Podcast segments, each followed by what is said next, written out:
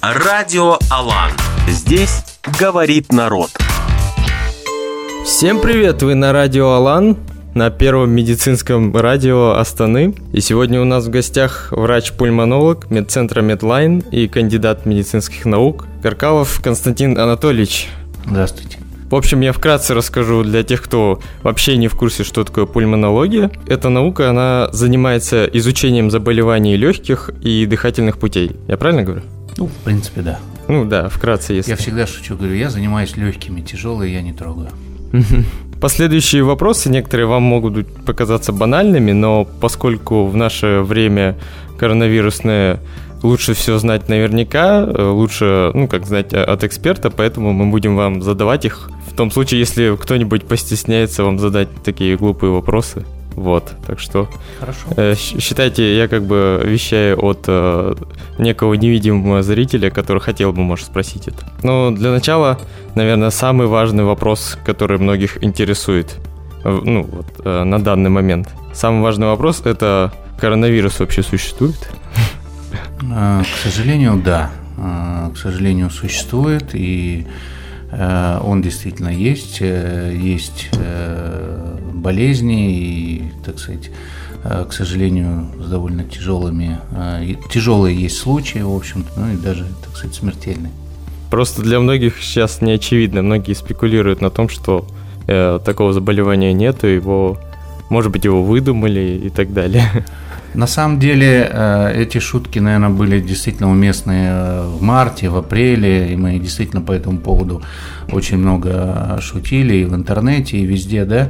Но, к сожалению, июнь, июль э, показал э, нам, что эта болезнь действительно существует. И если раньше мы говорили, э, такая была шутка, помните, как э, есть ли у тебя кто-то среди знакомых, кто переболел коронавирусом? Да, говорит, есть Лещенко, да, вот, самый близкий знакомый, так сказать, кто переболел, то сейчас, э, к сожалению, наверное, уже не до шуток, и там скорее нет, наверное, ни одной семьи, где бы у кого-то кто-то не переболел или не переболел тяжело, и даже ну, так сказать, э, с такими, с тяжелыми, скажем, э, окончанием этого заболевания. А вообще вы сколько занимаетесь э, пульмонологией? Ой, пульмонологией я занимаюсь очень давно, а, ну, по крайней мере, после окончания клинической ординатуры в 90-м году, вот это сколько, mm 30 лет? Уже 30 лет, да. Да. Даже больше, чем Казахстан. Ну да. Я к тому, чтобы те, кто послушают это, понимали, что ответы идут от эксперта. Константин, вот вы, собственно, как пульмонолог, много знаете именно о здоровье легких как их поддерживать в рабочем состоянии. Могли бы вы поделиться какими-нибудь советами, которые позволят человеку сохранять его легкие ну, на протяжении всей жизни? Ну, на самом деле э, легкие, в общем-то, обладают мощной э, защитой. Они стерильны, вот, то есть и э, действительно есть люди, которые, скажем, прожили всю жизнь и ни разу, допустим, не болели пневмонией. То есть, э, на самом деле, не так просто бактерии, в общем-то, прорваться до нижних дыхательных путей. У нас очень много защиты. Э, ну, первое, да, вот и детям очень часто говорят, э, не дыши ртом, дыши носом. Почему? Потому что когда мы вдыхаем через нос воздух, даже холодный, да, он согревается, он немножко меняет поток, то есть это уже не прямой поток, вот. Второе, э, в носу очень много и антител, да, и плюс даже э, механической просто защиты различных ямок, куда могут залететь, так сказать, бактерии, там и, что называется, остаться. Вот. А дальше э, тоже очень много есть антитела, в частности, да, которые, в общем-то, не пускают. Поэтому, если вы поддерживаете, что называется, вообще свой организм в тонусе, вот, это хорошо спите, там, занимайтесь спортом, даже просто прогулки ежедневные, вот, обычная каждодневная прогулка, то есть к чему она приводит? Ну, во-первых, это вообще полезно ходить, да, там 10 тысяч шагов нам рекомендуют. Э, ваш организм постепенно привыкает к изменению температуры окружающей среды. То есть, если вы летом там ходили, потом вдруг перестали, и вам зимой надо куда-то выйти, да плюс вы еще прождали автобус, замерзли, есть большая, да, вероятность, что вы можете там простыть и даже, так сказать, заболеть. Но чаще всего а, воспаление легких, допустим, да, я не имею в виду сейчас коронавирус, а именно воспаление легких бактериально, она встречается у детей до 5 лет и у пожилых э, людей. То есть от 18, допустим, до 60, там встречается э, пневмония намного меньше. То есть у взрослых уже, во-первых, иммунная система э, снижается, плюс они накапливают э, много болезней. Да, кстати, э, курение сигарет тоже, в общем-то, не способствует тому, что легкие становятся здоровее. Вот. И курение кальяна, курение электронных сигарет, все это на самом деле вредит. Ну вот какой-нибудь мы можем профилактику порекомендовать людям? Которые вот э, боятся за здоровье своих легких? Смотрите, то есть если э, бояться, допустим, пневмонии, сейчас проводится кампания по вакцинации вот, пневмококковой вакцины. То есть это защищает э, легкие, по крайней мере, от пневмококковой пневмонии, а пневмококк именно наиболее частый, частая причина э, пневмонии от 5 до 10 лет.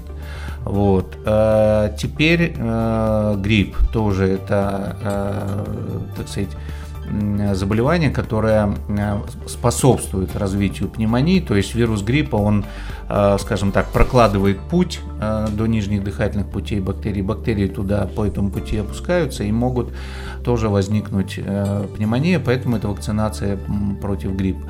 Но и самое главное, если вы все-таки не вакцинировались э, и, э, допустим, простыли грипп или просто ОРВИ, желательно не то есть отсидеться. Вот эти пару дней самые э, сложные, когда как раз э, вирус попадает э, в организм, лучше побыть дома, потому что если вы ходите, во-первых, вы а распространяете этот вирус, б вы можете где-то переохладиться, а это да, это будет способствовать тому, что разовьется осложнение гриппа. Какие есть э, дыхательные гимнастики, которые мы можем все использовать?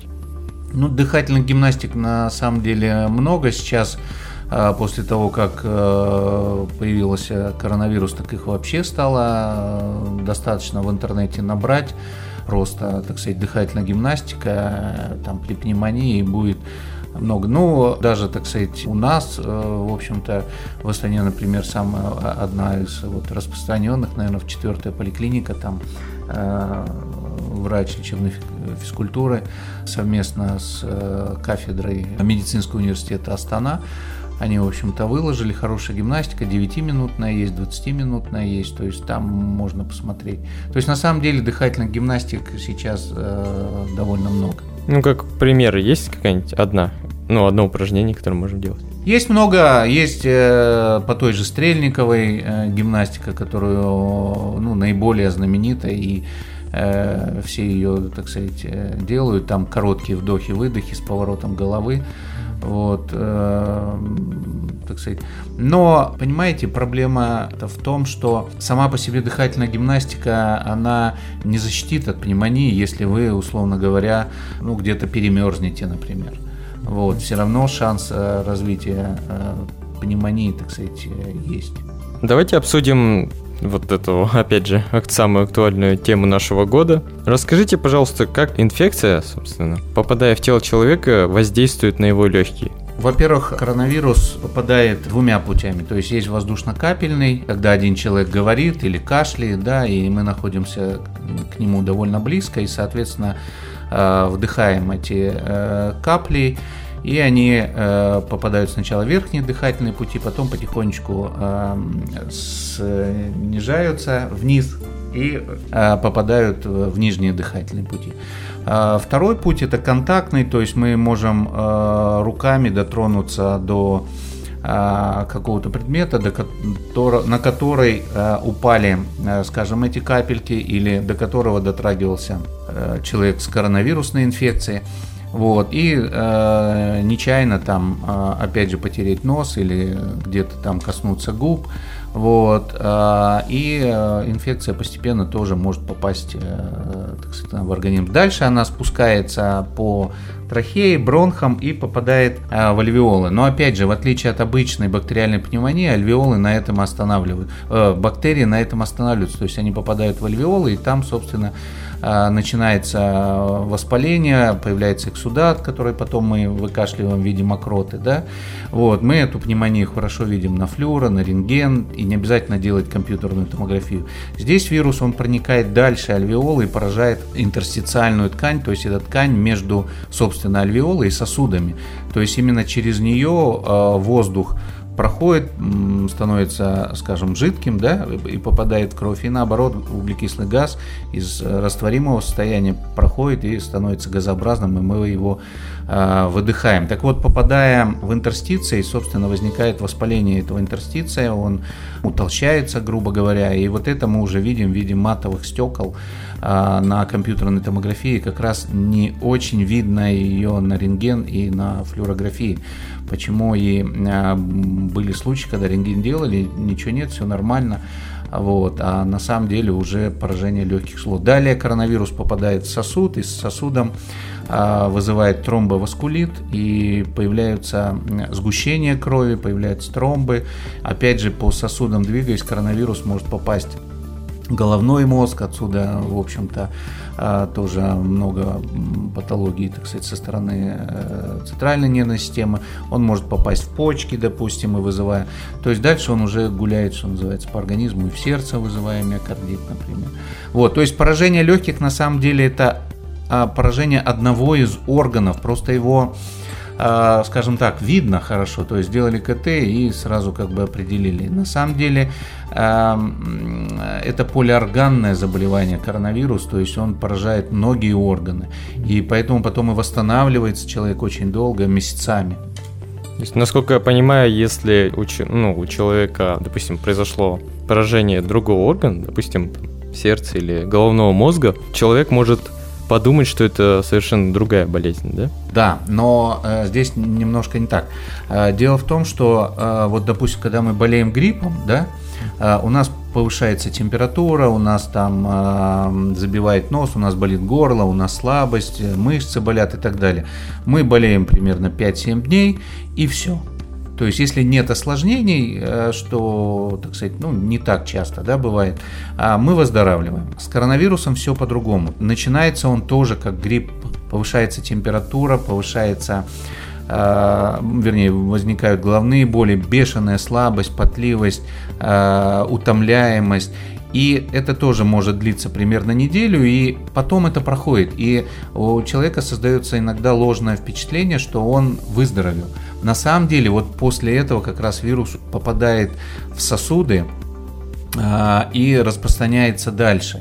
Вот. Есть отдельные формы а, коронавируса, вот как сейчас говорят, что он может действительно стартовать, скажем, с клинически с поражения а, головного мозга, то есть вот в виде инсультов, э, энцефалитов, и пневмония как бы себя сильно, э, ну, поражение легких сильно себя не проявляет, и ее находят случайно э, на КТ. Были случаи, когда у людей э, есть бессимптомное заболевание. То есть, да. Как, как это можно понять? Почему вот человеку попадает вирус, но ну, он не, ну, как бы не проявляется? На, на самом деле э, существует довольно много штаммов э, ковида уже, и есть крайне вирулентные, то есть, э, по данным вирусологов, примерно 20% людей с коронавирусом заражают остальных 80%.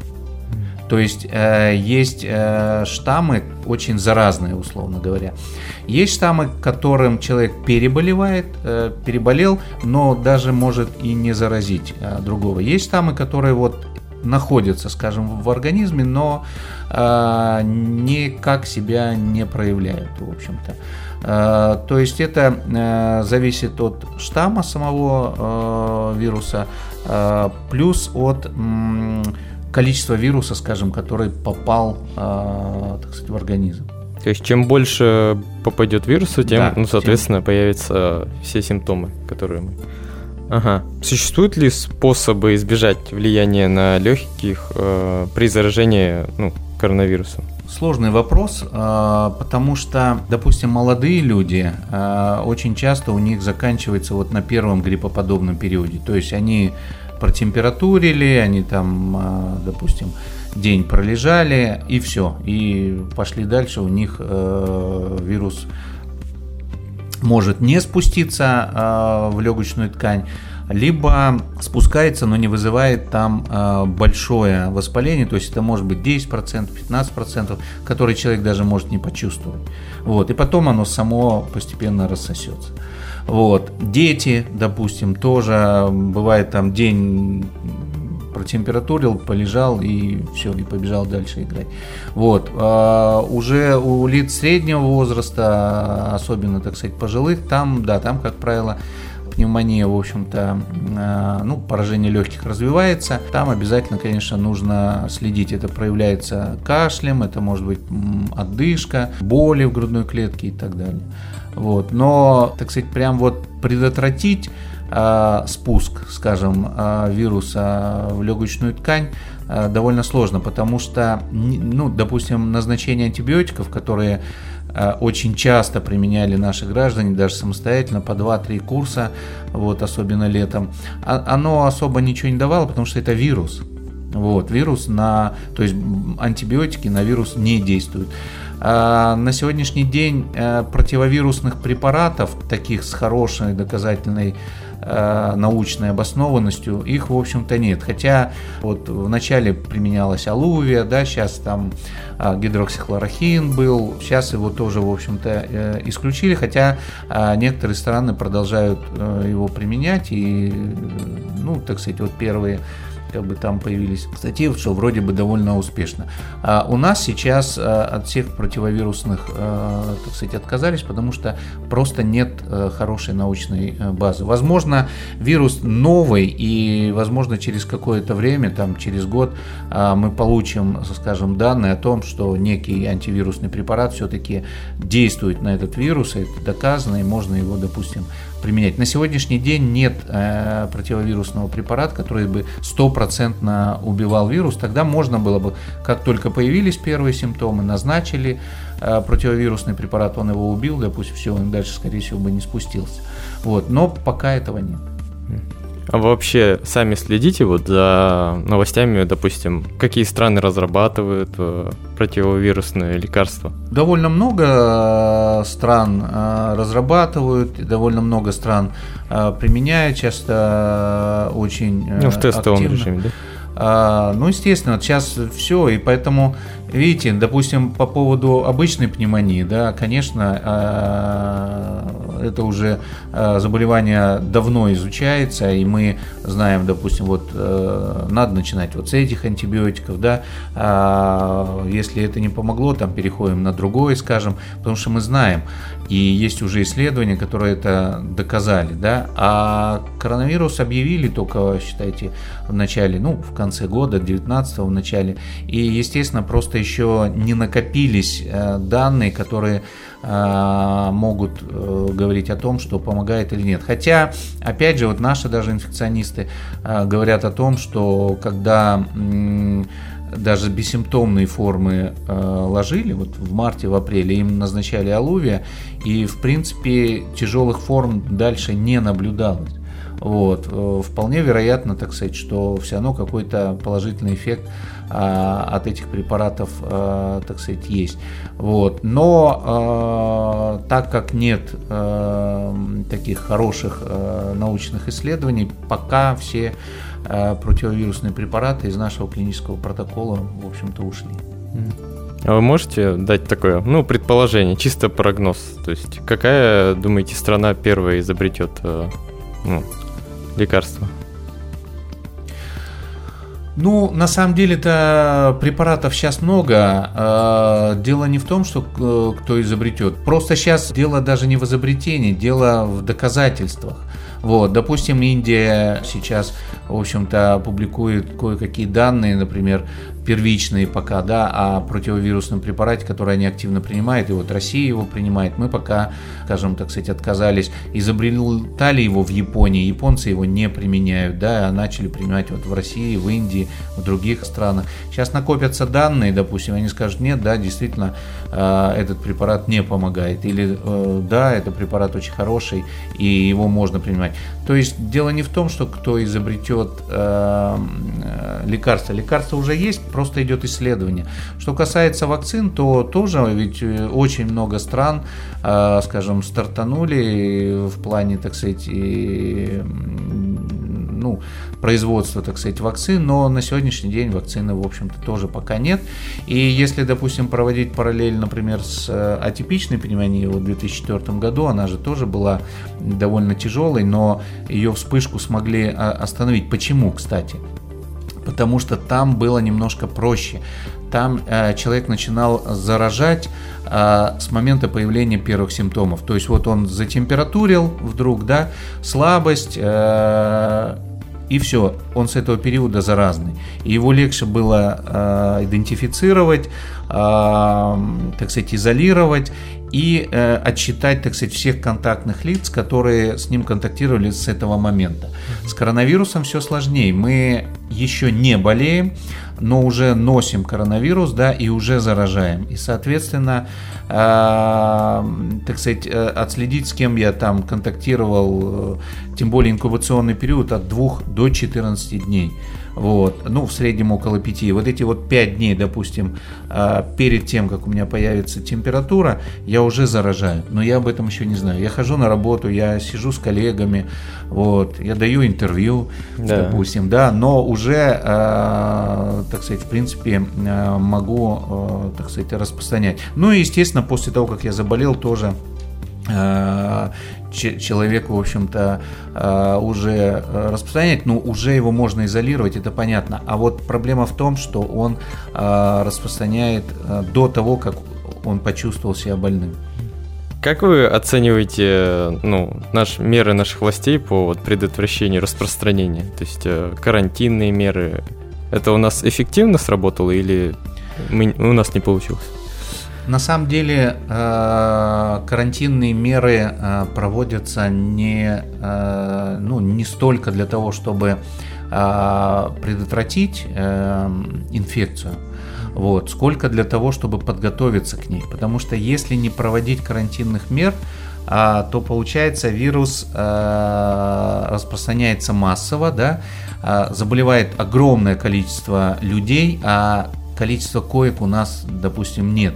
И поэтому благодаря карантину мы просто уменьшаем поток э, пациентов, вот, и постепенно готовим, э, скажем, э, койки, то есть, э, ну, допустим, та же первая городская больница, да, она полностью была переведена э, в провизорное, да, э, там подготовлена была, э, допустим, Кожвен, да, диспансер перешел то есть, а, собственно, вот для этого проводится карантин, потому что, а, но проблема была в том, что, вот как говорят, так сказать, вот зарубежные, допустим, да, ученые, что у нас получилось так, что мы ввели, ну, относительно жесткий карантин, в отличие от Европы, допустим, той, той же, да, но потом довольно быстро его сняли. И получается, что граждане, обрадовавшись, поехали а, там отдыхать э, на пляже. Кого, кого-то на работу отправить. На работу, да, дни рождения, свадьбы, той. И, естественно, как я уже сказал, допустим, там день рождения 100 человек, да, и если там был человек вот с очень заразным э, вирусом, то считайте, он, допустим, 100 человек заразил. У меня были пациенты, например, которые э, говорили, да, у нас начиналась вроде температура, да, но мы решили, что это просто ОРВИ, мы выпили там аспирин и полетели на день рождения в Алмату. То есть, считайте, в самолете они заразили, на дне рождения они заразили. Потом они поездом поехали с Алматы в Караганду заразили, да, а в Карагандине тоже там были на каком-то мероприятии, заразили, и оттуда еще на маршрутке вернулись а, в Астану, тоже заразили. То есть а, в этом плане, а, так сказать, ну, возможно, была недостаточно проведена разъяснительная работа, да, э, так сказать, возможно, все равно э, не совсем точно был просчитано количество, потому что на это количество э, больных не было рассчитано. Э, так сказать, да, готовились, да, в принципе, предполагали, что будет волна, но что она будет такой огромной, никто не знал. И, в принципе, сейчас вот у нас идет рост тоже, да, скажем, коронавирусной инфекции, но он небольшой, не такой, как в июне, в июле. И посмотрите, что делается в Европе. То есть они, ну, в той же России, они, у них карантин был не такой сильный, как у нас, да, но тем не менее э, тоже довольно строго. И они, э, в принципе, смогли как бы остановить. Но коронавирус никуда не делся. То есть если человек э, не болел, он все равно им заболеет. И вот сейчас в августе, когда они стали снимать э, карантинные меры, ослабевать, да, они получили все равно вспышку. То есть и сейчас, э, ну вот, э, вирусологи говорят, что есть прям некоторые города, действительно вот прям красные зоны. Они вот, э, и на севере, допустим, Европы, вот там Бельгия, Голландия, там растет, да, вот, ну и в принципе по всей Европе. И Россия сейчас столкнулась с теми проблемами, с которыми мы сталкивались в июне, в июле. Вот, у них сейчас тоже большое количество, а, тоже проблемы а, с койками. И если а, нас где-то в свое время критиковали за то, что мы, в принципе, стали ложить только тяжелых пациентов, да, вот, а разработали клинический протокол для лечения, например, больных средней степени тяжести, даже если нет осложнений э, в амбулаторных условиях, то сейчас а, в принципе, Россия тоже приняла новые клинические рекомендации. И если первое время они тоже ложили а, в стационар всех подряд практически, то теперь а, они уже тоже кладут только тяжелых, потому что, ну, коек реально может не хватить. А вообще, как наша медицина подошла вот к такому вирусу? Она была в состоянии, ну, как бы, дать ему отпор? Или все же уровень нашей медицины, он низок. Ну, а, смотрите, если говорить а, о том, а, как мы как бы должны лечить коронавирус, да, то есть это клинический протокол, то есть это инструмент, которым врачи должны пользоваться. Вот, то есть как диагностировать, какие принимать э, лекарства, какие делать анализы и так далее.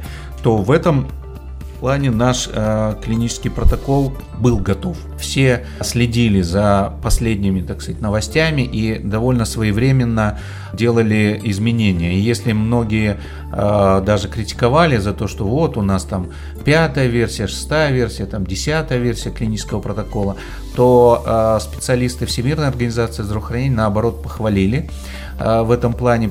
То есть это говорит о том, что как раз клинический протокол менялся довольно своевременно, то есть как только появлялись новые научные данные, сразу корректировался.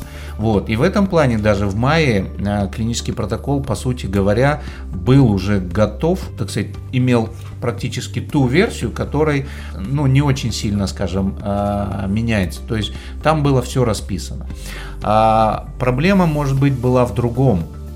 А, то есть этот, этот клинический протокол, а, наверное, читали а, в основном пульмонологи и инфекционисты, потому что считалось, что это в основном как бы проблема инфекционистов, вирусная инфекция, и пульмонологов, потому что там развивается поражение легких.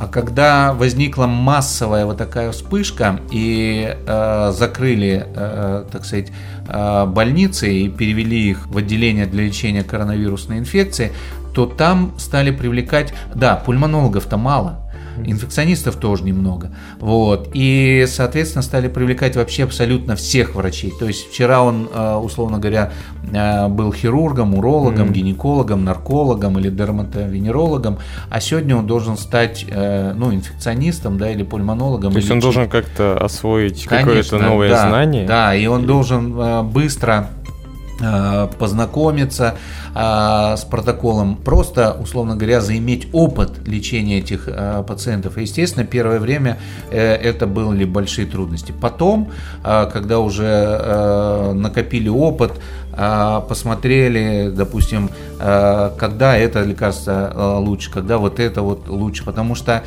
каждый человек индивидуальный, у него множество сопутствующих заболеваний, да, то есть он поступает, один поступает, у него сахарный диабет, другой поступает, у него гипертоническая болезнь, третья поступает, допустим, с почечной недостаточностью и так далее. И, конечно, это было очень тяжело просто перестроиться. То есть там, где, в принципе, уже, ну вот в тубдиспансере вы знаете, да, да, инфекционное отделение, оно одно из первых открылось. Там врачи, естественно, работали э, давно, и, в принципе, они, э, несмотря на то, что там, в общем-то, тяжелые поступали, э, они, э, благодаря тому, что накопленному опыту, уже, в общем-то, лечили довольно эффективно.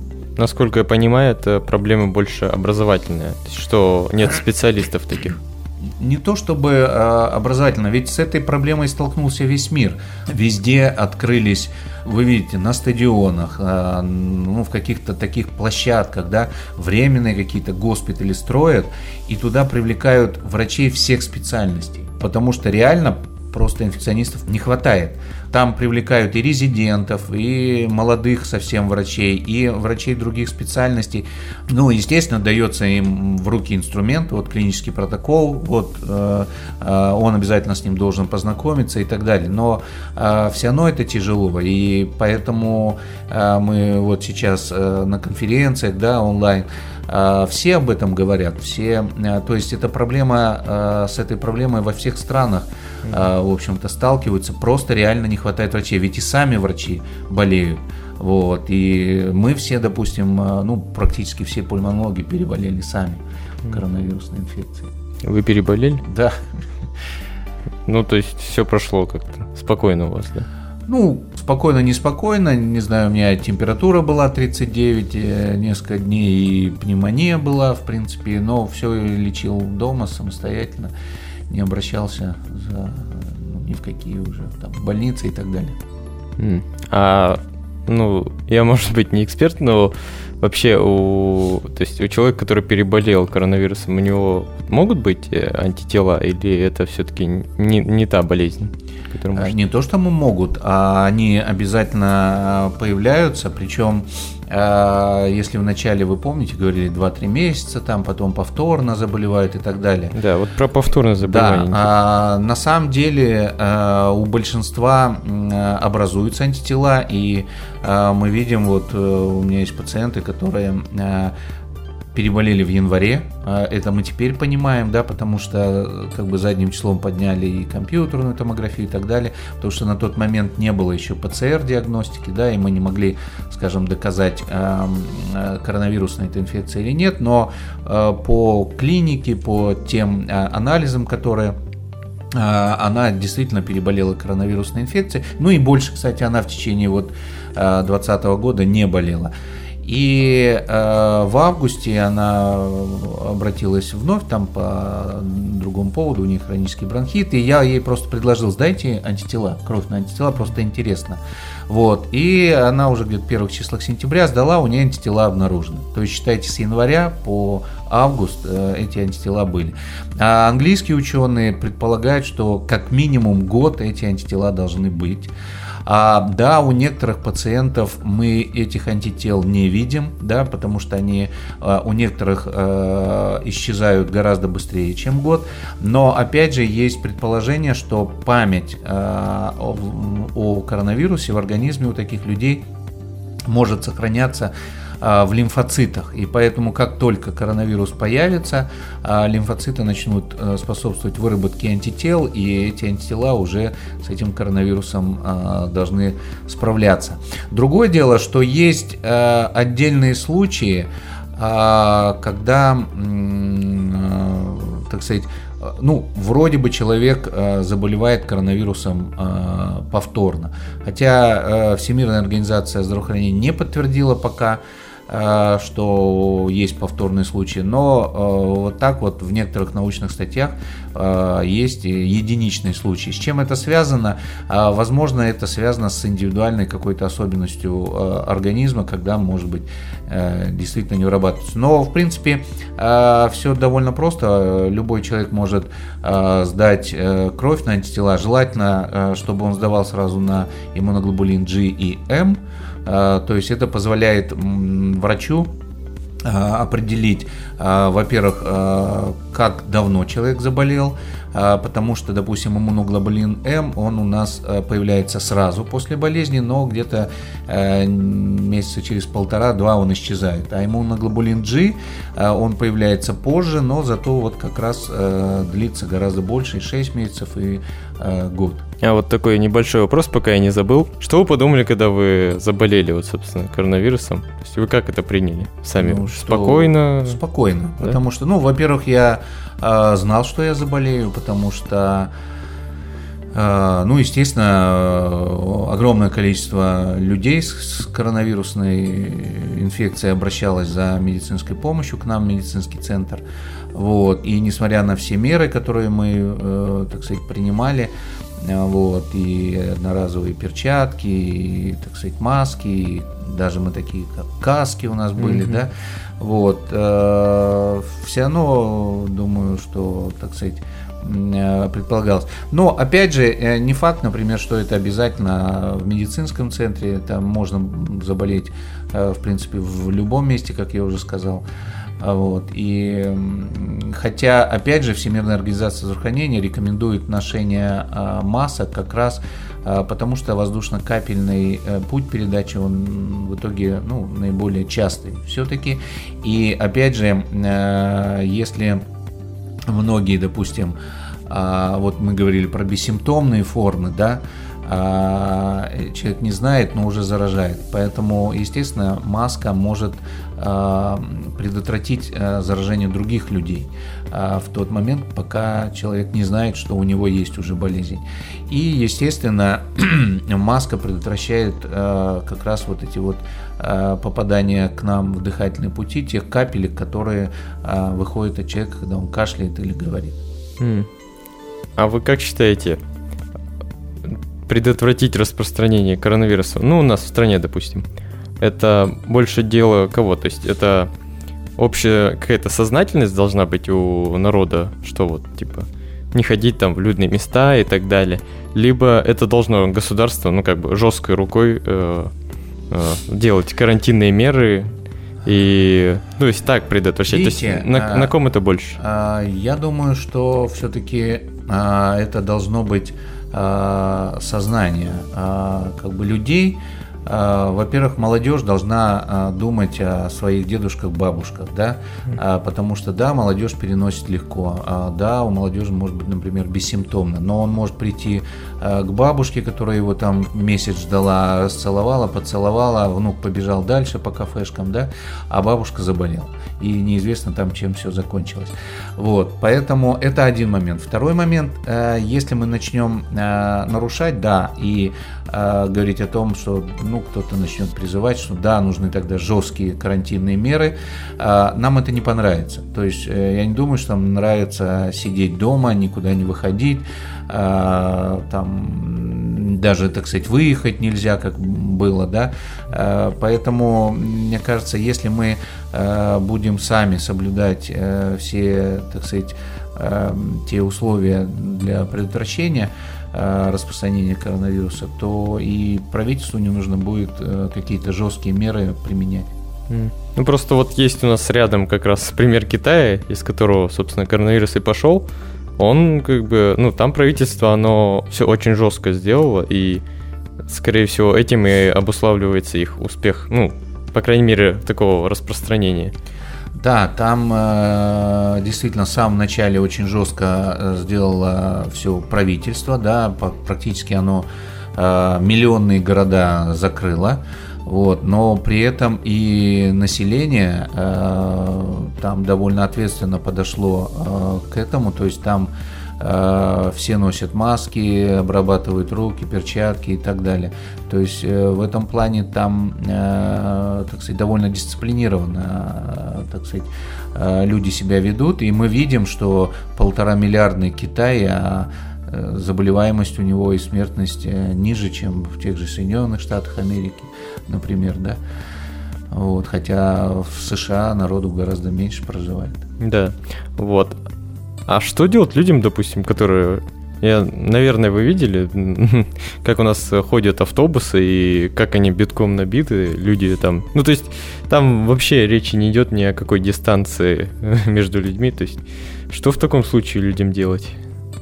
Ну, естественно, так сказать, э, носить маски э, после автобуса, там, э, если обязательно протирать, ну, или с мылом помыть руки, если он приехал, например, на работу, да, помыть руки, умыться обязательно, даже прочистить, может быть, нос там, вот.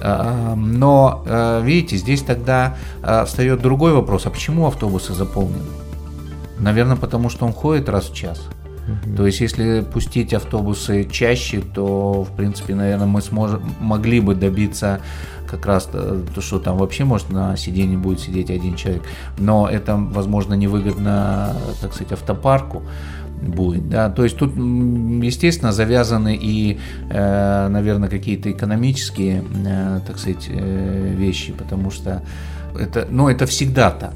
Вот. Если мы вводим какие-то карантинные меры, то это где-то, наверное, а, сказывается а, на экономике. А, всегда и тут э, правительство либо должно где-то, наверное, компенсировать, вот, э, так сказать, чтобы соблюсти. Потому что понятное дело, что если автобус э, ходит редко, то народ там набьется. Вот, да, хорошо, если все будут в масках но дышать э, будут друг на друга. Это да. Ну, это вот к вопросу опять, как государство должно регулировать. У нас говорили, я не помню, летом, что ли, сколько выделили денег на там, сколько было, 6 триллионов или что? Ну, что-то много, Что да. очень много. И за вот это время, и Астана, допустим, взять даже, у нас не так много людей, мы не Китай, мы там, у нас плотность не такая большая ну, миллион, окей, человек проживает, но можно же было сделать, как сказать, э, увеличить автопарк тот же самый. Вот хотя бы так сделать. Это же, по сути, тоже метод э, борьбы. Согласен, да, наверное, много а, можно было сделать из каких-то организационных мер, но я пульмонолог.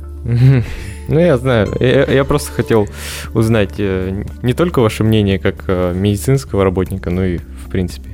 Как, как гражданин. Ну, э, согласен, что, конечно, так сказать, э, так сказать, некоторые меры э, вызывают, скажем, вопросы, да, и вопросы вызывают, наоборот, э, меры, которые не были, допустим, э, сделаны.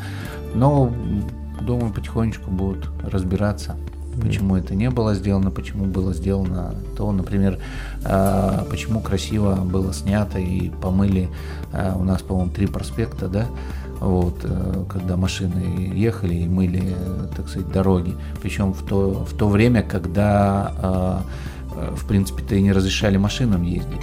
Вот, что это дало того, что, ну, да, некоторые дороги были помыты. Вот, даже пусть дезраствором.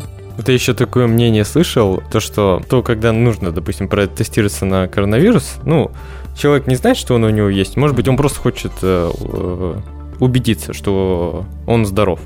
Вот. Нужно ли идти человеку в поликлинику, реально сдавать этот э, тест, поскольку там могут оказаться как раз люди, которые реально болеют. Э, это же, по сути, риск, чтобы попасть в ту среду, в которой он болеет, и ты сдашь, может быть, сейчас э, тест на вирус, и ты не будешь болеть, но э, в скором времени ты заболеешь. То есть нужно ли человеку ходить э, в поликлинику, сдавать тест на коронавирус, чтобы потом взять и заболеть там реально? Ну, согласен. А, с тестами вообще, а, наверное, проблема, а, потому что она себя, в общем-то, наверное, не оправдала. Почему? Потому что, допустим, ПЦР даже вот сейчас делается два дня, да, то есть вот человек с аэропорт, в аэропорт прилетел, у него ПЦР отрицательный, его на два дня изолируют, берут анализ и мы ждем. Вот. А в период вот вспышки, допустим, в июне, в июле, мы же знаем, что ПЦР делали даже по 3-5 дней, даже 7 дней. И, естественно, а какой смысл с точки зрения эпидемиологии знать, что через 7 дней, а, что человек 7 а, дней тому назад болел? Да, да даже, в общем-то, 2 дня назад, да? То есть, допустим, если мы, скажем, тестируем просто, чтобы узнать, болеет или не болеет, то есть мы делаем, берем мазок, а человек продолжает ходить на работу, через два дня узнаем, о, он, оказывается, болеет. Мы его изолируем, но два дня он уже заражен. Уже ходил. Поэтому, конечно, было бы идеально, а, возможно, а, менее точный тест, да, вот экспресс, но который дает нам сразу а, ответ, есть или нету, допустим. Но такого в принципе, особо, в общем-то, нет. Но по большому счету с вами согласен, идти просто так, э, сдавать тест, узнать, а есть он у меня или нет, э, туда, где можно заразиться, наверное, нет смысла. Вот. Тем более, если человек уже э, болел, то точно не надо. И вот то, что сейчас требуют ПЦР, опять же, да, у людей, которые переболели, у них есть антитела, мне тоже, честно говоря, не совсем понятно, а, почему? То есть, э, ну, понятно же, что у человека будет а, как бы отрицательно. Это один момент. Во второй момент, опять же, мы знаем о том, что есть ложноположительные тесты, да, когда а, там остаются какие-то а, частички вируса после того, как уже человек а, коронавирусную инфекцию перенес, и вот эти частички а, вируса уже, ну, мертвого, скажем так, да, а, они дают, тем не менее, положительную реакцию mm. на ПЦР. И поэтому ну вот, э, как бы с тестом э, пока не все, на мой взгляд, э, понятно. То есть понятно, что ПЦР это довольно информативный тест. 95% да, он дает нам Э, точную информацию, вот, в отличие от других. Но, тем не менее, нужно время, чтобы он это дал. То есть это в лучшем случае два дня. И мы два дня теряем, за этот период человек может э, распространять инфекцию и заражать других. А что вот вы можете нам посоветовать по профилактике против коронавируса? Ну, ничего такого оригинального я, наверное, не скажу. Вот. Э, естественно, это ношение масок, это мытье э, рук, обработка дезрастворами. Вот. Э, стараться избегать, наверное, все-таки каких-то массовых мероприятий, где могут быть люди с коронавирусной инфекцией. Да? Вот. То есть вот так, то, что, в общем-то, везде написано, то и сказать, буду говорить. Что касается каких-то нетрадиционных э, методов, э, там, не знаю, дышать над э, содовой э, угу. каким-то, так сказать, водой содой или там э, чеснок, да, или там еще что-то. Ну, в принципе, у меня было довольно много пациентов, которые говорили, вы не представляете, я делал все и перечисляет там, и тем не менее все равно, так сказать, э, заболел. Или есть, э, когда меня иногда спрашивают тоже пациенты, Константин Анатольевич, вот что делать, чтобы не заболеть? Ну, по большому счету, вот кроме тех мер я даже не знаю, потому что, опять же, а, приходит пациент и говорит, я носил там две маски, я одевал двое перчаток, я протирал а, каждый продукт, я брал только те продукты, которые там в целлофане, да, а, принося домой, я заходил, сразу обрабатывал руки, потом постепенно обрабатывал каждый продукт, да, больше, кроме магазина, никуда не выходил, максимум на балкон, и я заболел. Ко мне не приходили внуки, ко мне не приходили дети, я специально там, чтобы он ко мне... Вот. Почему, не знаю. А вообще, почему люди обращаются как раз вот к этим методам, ну, такой, может быть, народной какой-то медицины, нетрадиционной, то есть как вы вообще считаете, доверие к нормальной медицине, вот уже научной, проверенной, оно в Казахстане, оно, ну как сказать, на каком уровне? Просто видите, когда а, был июнь и июль, когда была а, огромная вспышка, когда а, очень много пациентов чувствовали себя довольно тяжело, но а, не могли госпитализироваться, да, не могли а, попасть в больницу, не могли попасть в поликлинику, потому что в поликлинике тоже а, некоторые просто ну, физически даже не могли принимать, да, потому что и врачи, в общем-то, заболели. Естественно, а что делать тогда? Да, то есть... Э, Самолечение. Да, тогда начинается самолечение. А где взять? Открываем интернет и начинаем читать. А там было довольно много а, различных способов, и имбирь, и, так сказать, ну, чего только, в общем-то, не было. Э, все знают. И, естественно, люди начинают принимать.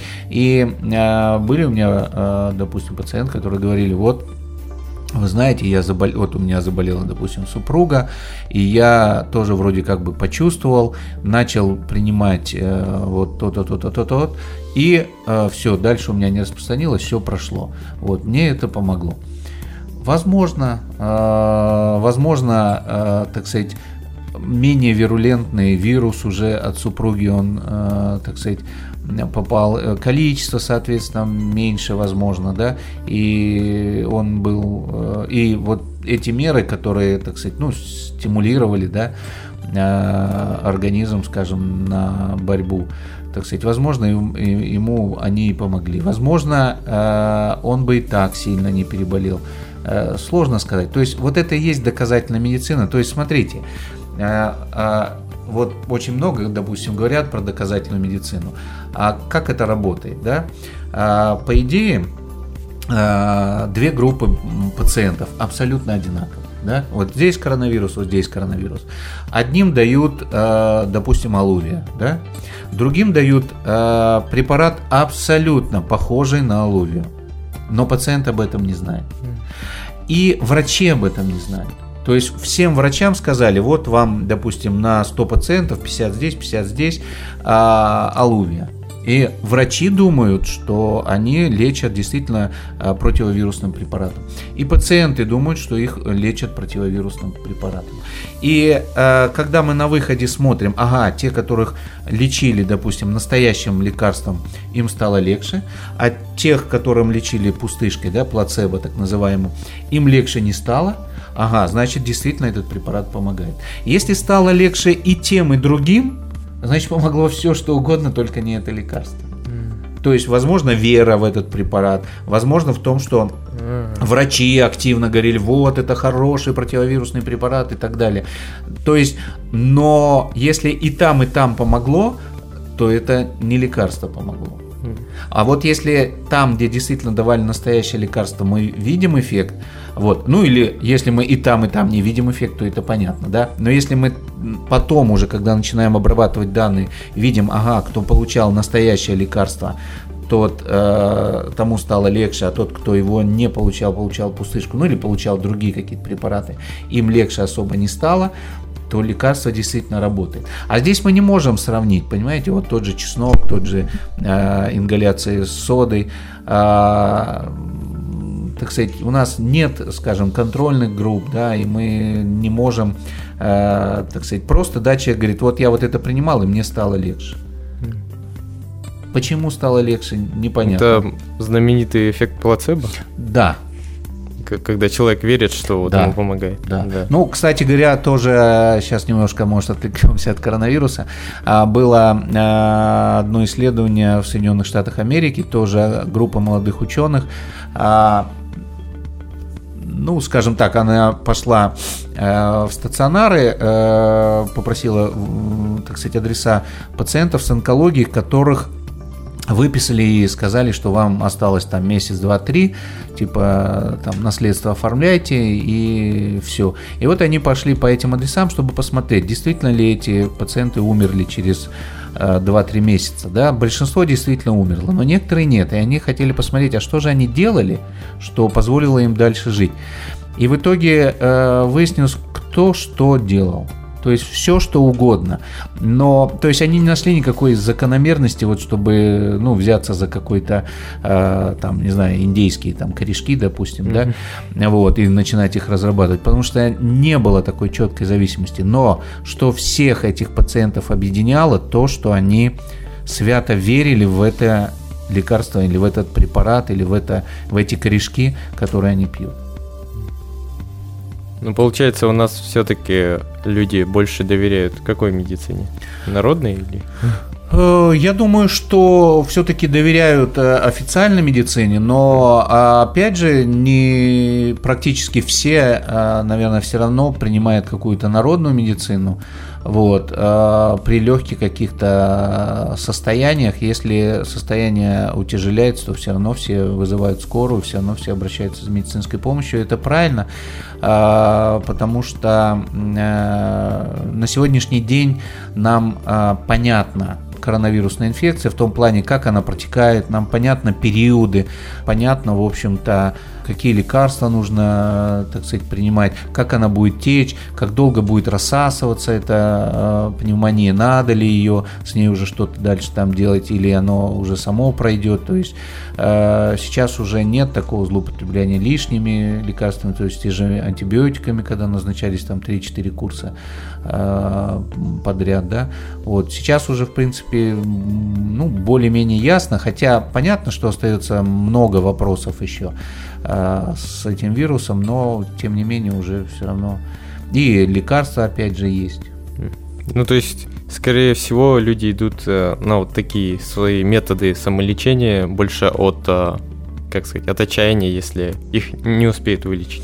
Либо от отчаяния, да, вот как это было летом, да, а, либо а, пока сильно не схватило, что называется, да, либо третий вариант – это действительно, когда а, официальная медицина, наверное, отказалась, да, вот с теми же, допустим, онкологическими, например, больными, вот. Ну, и есть другие какие-то хронические тяжелые заболевания, когда э, официальная медицина на сегодняшний день еще не может, э, то есть в ее арсенале нет лекарственных средств, которые бы могли помочь этим пациентам. Да, они тогда начинают искать э, какие-то нетрадиционные методы, э, ну и, наверное, это тоже правильно, то есть равно нужно, так сказать, что-то искать, бороться.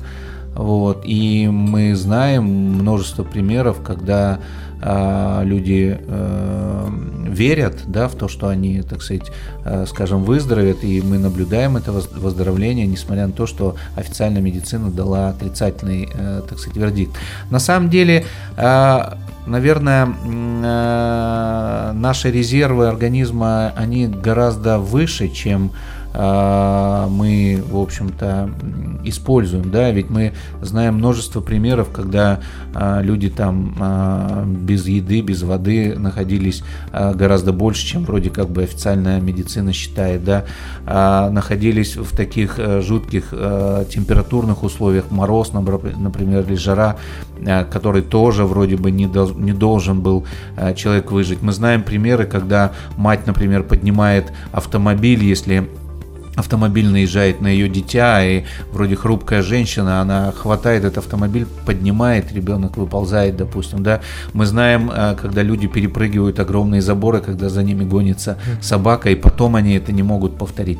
То есть и здесь э, в борьбе с болезнью тоже, э, на мой взгляд, вера в себя, вера, так сказать, выздоровление играет большую роль, в том числе вот и э, с коронавирусом. Вот многие врачи, э, реаниматоры, да, с которыми я разговаривал, они говорили о том, что вот есть люди, которые ну, уже думаешь, ну все, да, а он борется за жизнь и, э, так сказать, действительно выздоравливает, да, а есть э, пациенты, которые, ну, вроде у него все нормально, все хорошо, а вот он, ну, как бы перестает бороться, перестает э, что-то делать для себя и все. То есть это какой-то психологический еще настрой должен быть, да? Конечно. У человека. Конечно. Ну, завершая наш разговор, я бы хотел спросить такой общий вопрос насчет нашего мира, насчет человечества. Как вы считаете, после COVID-19 что изменится с Землей, с человеком, в принципе? Ну, какие изменения будут? Или это вот пройдет ковид, допустим, мы его все победим, и ну, человечество так дальше и заживет? На мой взгляд, здесь можно как бы говорить, наверное, о нескольких вещах. Первое – это то, что, наверное, уже прочно входит в нашу жизнь. А, это различные гаджеты, различные дистанционные э, вещи, да, это развитие различных э, курьерских служб, да, и так далее. То есть это, скорее всего, уже э, останется. Многие дистанционные вещи, наверное, тоже, в общем-то, останутся. А другое дело, что а, какие-то вещи хотелось бы, наверное, а, чтобы остались, но останутся ли, это вот вопрос. То есть, а, смотрите, да, изменилось отношение к природе. То есть э, мы увидели, что стоило людям просто на 2-3 месяца, что называется, закрыться в свои дома. И мы видим, как очистились э, реки, моря, да, в общем-то, океаны, э, очистился воздух. Э, даже вот на фотографии видели спутника над, над Китаем, да, буквально за 3 месяца, насколько чище стал воздух не знаю, вот это вот, э, на мой взгляд, может вернуться. Поменялось, в принципе, отношение э, к медицине, да, потому что коронавирус действительно, э, ну, всех уравнял скажем так, да, и те, кто не имел возможности, там, может быть, и кто, кто имел возможности, по сути говоря, во время вспышки все как бы находились в одинаковых условиях.